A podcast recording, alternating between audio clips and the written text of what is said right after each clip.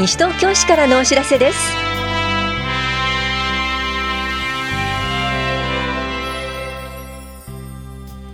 今日は証明書コンビニ交付サービス停止。放課後子ども教室サポーター募集などについてお知らせします。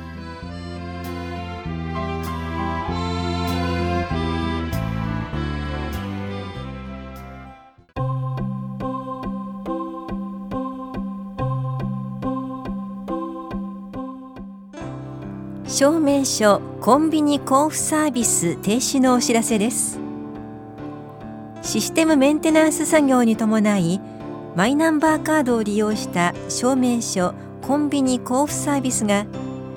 3月24日火曜日正午から午後3時まで市内外のすべての店舗で停止します。ご理解とご協力をお願いします。なお停止日時は変更になる場合がありますので最新の情報は市のホームページをご覧ください。市民課からのお知らせでした。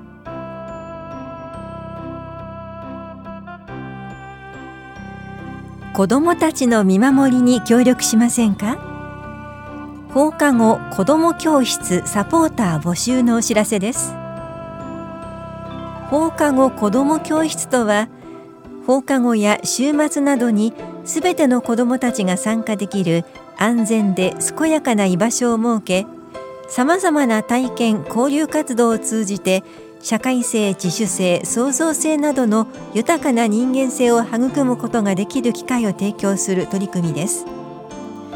ここに地域住民の皆さんの参画協力をいただくことで地域社会全体の教育力の向上地域の活性化子どもたちが安心して暮らせる環境づくりを推進しています。西東京市の放課後子ども教室は西東京市立小学校で放課後を中心に市が各小学校施設開放運営協議会に委託して実施しています。校庭などの遊び場は全小学校で体験交流活動は現在一部の小学校で実施しています。この放課後子ども教室の遊び場やさまざまな活動の見守りにご協力いただける地域の方を募集します。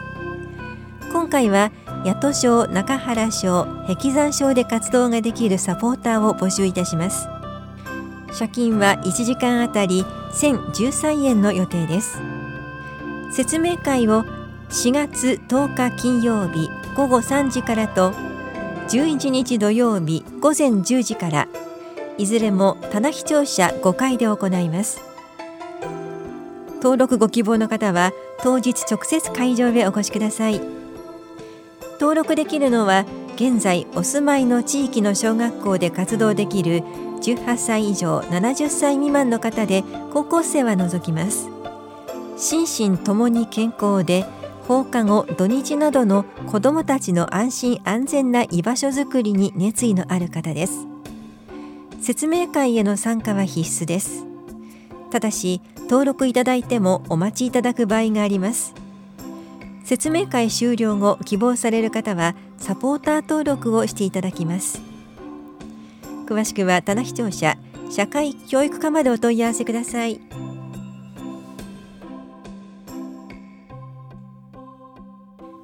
高齢者虐待防止連絡会市民委員募集のお知らせです。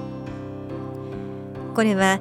高齢者虐待の防止高齢者の養護者に対する支援等に関する法律に定める高齢者への虐待などに関する施策についての調査・検討を行うものです。募集しているのは西東京市内在住で介護サービスまたは介護予防サービスを利用している方の家族1人。介護保険の被保険者1人です。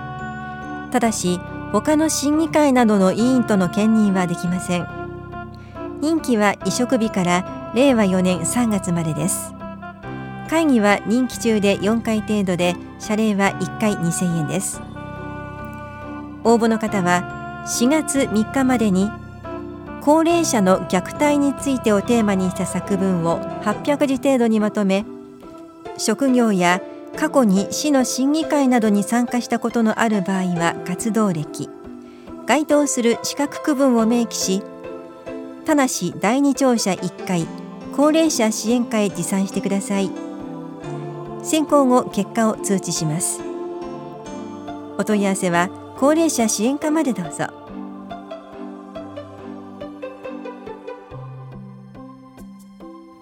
ボディケア講座姿勢改善のお知らせです。西東京市在住で18歳以上の方を対象に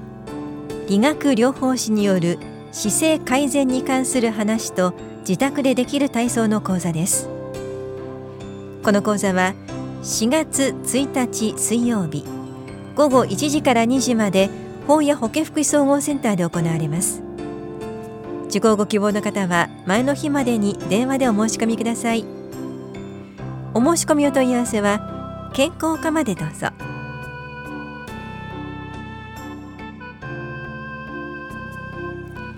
社会教育委員の会議についてお知らせします。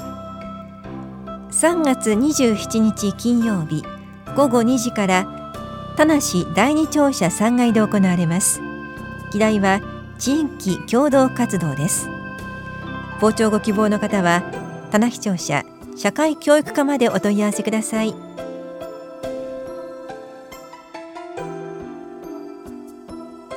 災害に強い快適な都市インフラ整備を進めよう。令和2年度の主要な取り組みについてお知らせします。タイムライン防災行動計画の策定。風水害に関しては事前に予測ができることも多いことからタイムライン防災行動計画を策定します。災害時への備え。災害時の緊急物資を計画的に確保していますが市内公立小中学校すべての避難施設に災害時用のモバイル機器充電器を配備いたします。中学校体育館空調設備の整備。災害時には避難施設にもなる中学校体育館へ空調設備を整備します。令和2年度に実施設計を行い令和3年度中に整備完了を目指します。通学路等の安全対策。小学校通学路に面する倒壊の危険性があるブロック塀等の改修費用の助成制度について令和2年度から対象に万年塀を追加します。防犯カメラを中学校区域ごとに合計9カ所増設しより安心で安全なまちづくりを推進します。無電柱化推進計画。無電柱化推進計画に基づき指導の優先検討路線において埋設物試掘調査及び電線共同校予備設計を実施し災害時への備えに対応します。居住支援協議会を設立。今後も増加することが予想される住宅の確保に配慮が必要な高齢者や障害者子育て世代等の方々への支援に対し住宅確保と生活サポートを複合的に協議する居住支援協議会を令和2年度中に設立させます。田無駅南口の整備。田無駅南口の駅前広場については引き続き用地買収等を行いより快適でにぎわいのある街となるよう環境整備を進めます。西武新宿線の連続立体交差事業。東京都が行う西武新宿線伊予木から西武八木沢駅間における連続立体交差化計画の都市計画手続きに合わせ関連する付属街路等の都市計画手続きを進めます。都市計画道路などの整備3411号線の調布法屋線から都道法屋敷線までの区間については権利者の方を対象にした説明会及び土地鑑定用地買収等を実施します。3421号線に接続する3413号線の早期整備について東京都及び新座市に要請します。宝谷駅南口の楓通りと都道233号線を結ぶアクセス路となる3412号線においては早期実現を。また田無駅南口地域における炎症遮断帯としての機能そして防災上の広域道路ネットワークの形成に欠かせない333号線の早期事業化を東京都に要請します。公共交通政策。花バスについて運賃及びルートを見直す際の基準における評価指標を踏まえ収支率の改善を目的として特別ダイヤによる運行を試行的に実施したところであり今後も評価指標の改善に向けて西東京市地域公共交通会議において総合的に検討します。特色ある公園が開園。泉小学校の跡地にボール遊びや防災機能等を備えた特色ある公園として整備を進め今年4月に泉小ワクワク公園として一部開園する予定です。この公園整備は近隣住民の皆様との共同により進めてきたものです。温室効果ガス排出量の削減。温室効果ガス排出量の削減をより一層図りさらなる普及啓発を進める一環としてクールチョイス推進事業を実施し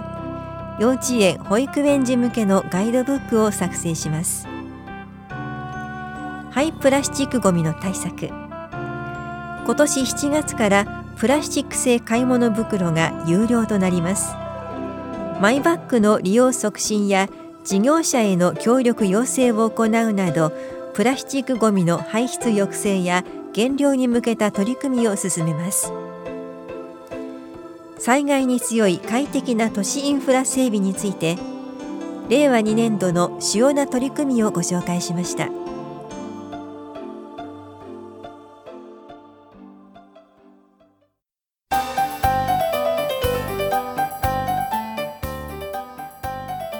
感謝状贈呈のお知らせです寄付や土地の貸与保存樹等の所有など市政へご協力いただいた方々に2月21日感謝状を贈呈しました感謝状を受けられた方のお名前とお写真は3月15日号の広報西東京4面に掲載しています気象広報課からのお知らせでした。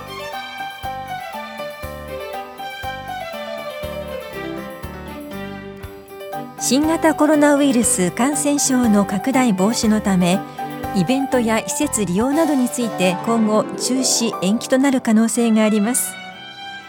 最新情報は市のホームページまたは問い合わせ先へご確認ください。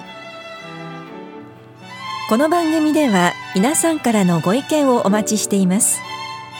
FM 西東京西東京市からのお知らせ係までお寄せください。またお知らせについての詳しい内容は広報西東京や西東京市ウェブをご覧いただくか西東京市役所までお問い合わせください。電話番号は042-464-1311 042-464-1311番です。以上西東京市からのお知らせ亀井さゆりでした。